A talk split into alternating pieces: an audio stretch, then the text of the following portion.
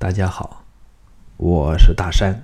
《寻秦记》是我很喜欢的一本书。黄易先生那天马行空的想象力让我钦佩不已。尤其是书中对战国时代发生的几个重大历史事件的改编，更是恰如其分，精彩纷呈。很久以前。呃，第一次读《寻秦记》的时候，完全是那种猎奇心理，呃，追求新鲜刺激的感觉，一章接一章的看，根本停不下来，直到一口气看完了整本书，那真是废寝忘食啊！我的近视度数都增加了很多。后来年纪大了些，又回头看这本书。渐渐的有了不同的感悟。书中对于那些那些人物啊、情感、呃思想转变这种刻画描写，以及这些描写与故事情节之间的那种紧密结合，简直就是天衣无缝，读起来又顺理成章，让我拍案叫绝。今年我又想重温这本书。闲暇时候就捧起来读，可是由于工作呀、生活的原因，总是不能够酣畅淋漓的连续的看书，嗯，我觉得不是很爽。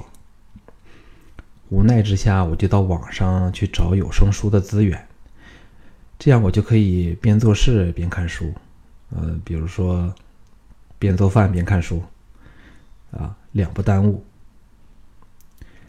听了几个版本，嗯，我都不太满意。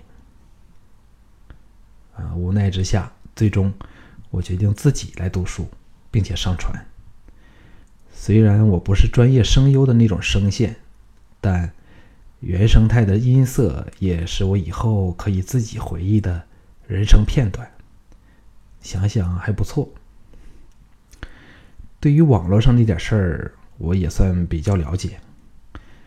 喷子无处不在，当然了，好评也会有很多。对于我来说，能尽力做到让我自己满意，让喜欢的人们也满意，我就非常开心了。这样我会觉得比较有意义。刚开始录制这本书的时候，我尝试了用假声去模仿书中女子的话语。以及用不同的声调来区分书中不同的人物。读了十几章之后，我自己听了不满意，就改成了原声阅读。这样又读了几十章，再回头把两种风格做对比。现在，我终于决定把前面的十几章用假声录制的声音，呃，全部替换成原声。就用我自己的声音来阅读，这样才能更清楚的表达我自己的情感，也让我的阅读更顺畅。人生有梦，各自精彩。